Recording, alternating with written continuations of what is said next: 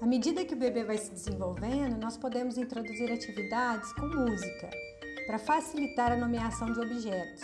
Porém, vai uma dica valiosa aí para os bebês de 6 a 12 meses. É importante que você estimule um vocabulário voltado para o bebê, como o uso de objetos de uso diário, é, mamar, TT, partes do corpo, que seria mão, pé, joelho, perna, cabeça, nariz, olhos, e nomes de pessoas, papá, mamã, vovó, titia e animais. Olha o uau, uau, o piu-piu?